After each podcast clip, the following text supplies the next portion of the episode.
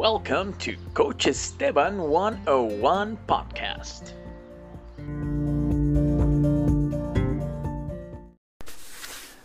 Well, hello guys, Coach Esteban 101, the coach that will help you understand yourself better so that you can learn or improve your English in a much easier way.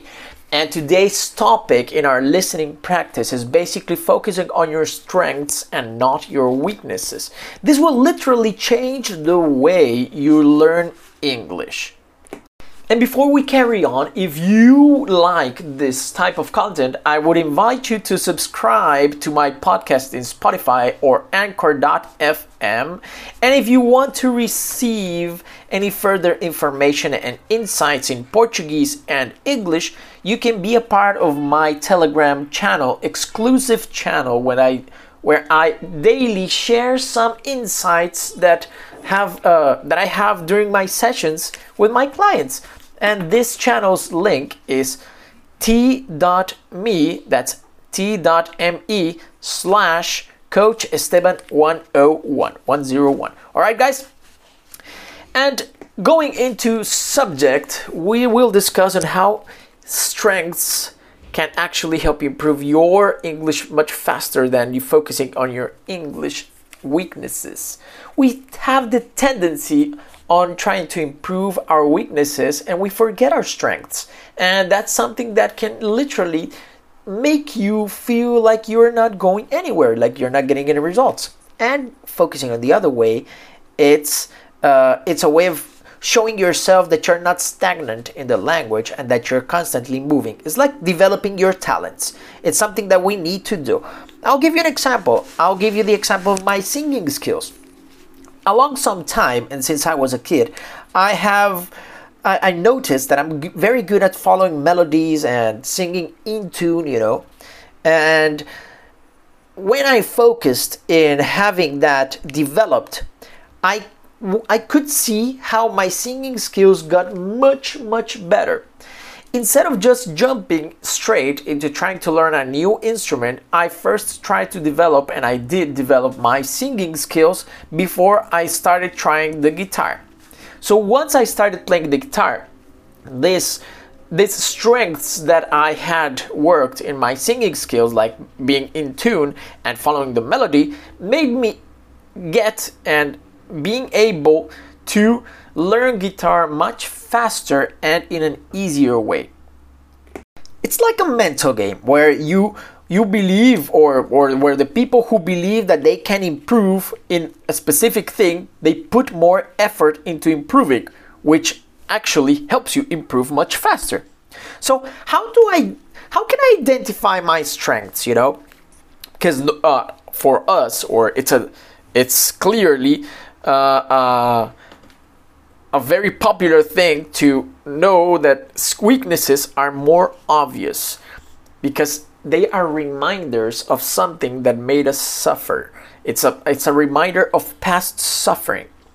And strengths, when you exercise them, it feels like more like when you're in your day-to-day life because for you it's something so easy and that doesn't make a big change that you don't notice that this is a strength. So there are several ways that you can use or you can have to identify your strengths that when you are learning English in a specific subject that we're treating right now, it's something that can take you faster to your objective.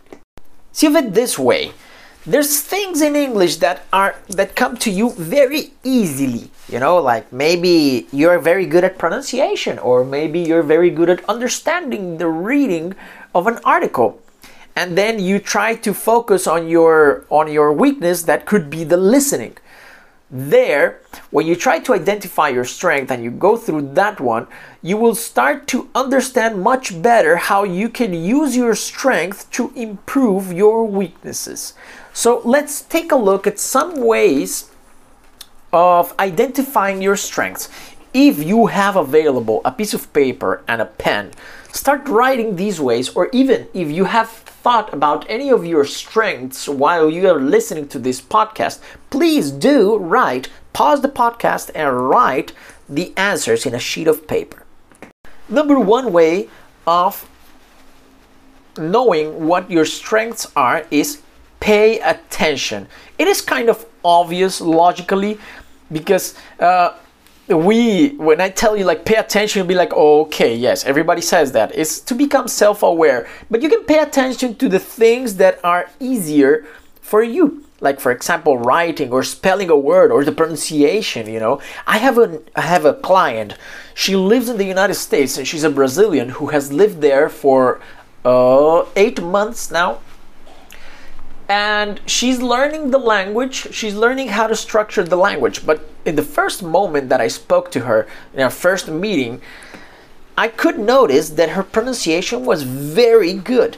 Like she said like I, I would say like hey how are you and she was like i'm good. What about you? You know she said it in a, such a native way so that means that she has a good ear for that. So that's one of her strengths and then i immediately told her that that's something that we work on to keep on improving her strength and then we also we don't forget the weaknesses. But we could notice this by paying attention to her pronunciation. So for example when somebody gives you a feedback about your english it could be your mentor your teacher or whoever is close to you they will often disguise a strength to, so you can pay attention to what it is. When they tell you that you need to improve like for example we have to work on your listening like your listening is not so good. However your writing has improved a lot. That means that for you writing is a strength. So pay attention to those types of feedback. Another way a second way of knowing what your strengths are is find the things that energize you. As their names say strengths make you feel strong and weaknesses make you feel weak. How crazy is that? Oh, yes, it is. I'll give you example of two of my clients as well. One is Fernanda. She is very comfortable with understanding the language with her listening, but she's not so comfortable. She has a weakness in writing the language. That's it's up to date. And that's one of the weaknesses that we're working, but we're focusing on her strength. On the other side, we have Elisangela, who is very comfortable writing and she's not so comfortable with her listening. So we've got how people are so different one to one to uh, to the other that when you're trying to give a generic language, you're trying to put everybody in the same page and it's not the same way. So we are focusing with Elisangela and her writing skills so that those writing skills can improve her listening and, and speaking. And with Fernanda, we're trying to focus on her listening and her speaking so that they can improve her writing. So you can find the things that energize you. That would be the second item to understand you, what your strengths are. And think of, of the situation if something makes you feel successful, it is a strength. If something, if you're very drawn to something, or or if there is an activity that you really want to do all the time, it is a strength. If it's something that makes you feel that you are in your flow state, it means that you lose track of time, that is a strength or if after the activity you feel very energized and fully energized, it will probably be a strength too.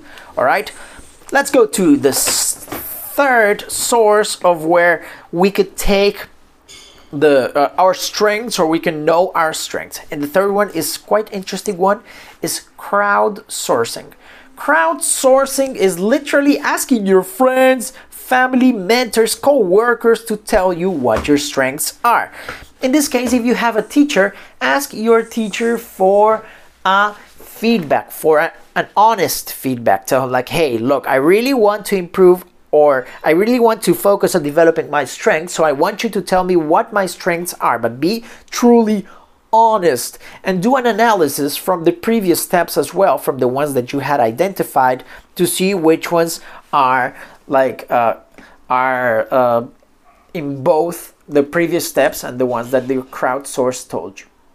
You can even take as a fourth way of knowing what your strengths are a personal, personality test that will tell you. There's one test that says its name is High Five Test. High Five, like in H I G H, five the number, and T E S T. High Five Test to check what your strengths are. And the fifth way to find what your strengths are is a list of accomplishments. So write a short list of your accomplishments and check what they are and try to interpret what each accomplishment says about you. What could be your strength? Obviously, when I tell you a list of accomplishments, I tell you in the language. Like if you accomplished making a presentation to your boss, that is an accomplishment. So that probably tells you that your strength is not feeling ashamed of speaking the language or not feeling ashamed of making mistakes publicly or your speaking could be a strength. And you can use that to develop even more your talent. So, just double checking, we have five ways of knowing what your strengths in English are. One is pay attention to your surroundings, pay attention to the, the, the things that are easier for you. Find the things that energize you, that make you engage in your flow state. Or even the third one, you can ask your friends, family, or mentors or teachers for a true feedback what they believe what your strength is. Make a strength personality test like high five test, that's number four. And number five, make a list of your accomplishments. Again, if you are liking this material, guys, please subscribe to the channel, to the podcast in Spotify, Coach Esteban 101 or even if you want to receive daily insights and tips about how the language works in Portuguese and English, you can be a part of my Telegram channel. It's t.me slash Coach Esteban 101. And to finish off this amazing listening practice, I would like to encourage you to find your strengths. Know what you're good at because we can't always be focusing on the negative things to improve. That could be discouraging, you know. You can see results in the talents that you have, and those results will give you uh, will give you more pleasure to try to practice the language or to learn new things in the language and can slowly help you work on your weaknesses for that, one of the best things that you can do is teach somebody else what your talent is. So, if your talent is having a flawless pronunciation, or you can have a, a pronunciation that's close to the one of a native, you can teach somebody else to have that type of pronunciation. By doing that, you will increase your knowledge, you will increase your development in your language, and you will for sure see more results. All right, guys. That's it for our listening practice. Remembering that we're talked we talked about focusing on your strengths and not necessarily on weaknesses. That's one of the approaches you can have for the language itself. We did we talked about five different ways you can know or you can understand what your strengths are in the language. And finally, we understood how we can help you with your weaknesses as well. Good, guys, that's it for our listening practice. Coach Esteban 101 speaking over here. Do not forget to subscribe and to be a part of my Telegram free channel. And bye bye bye.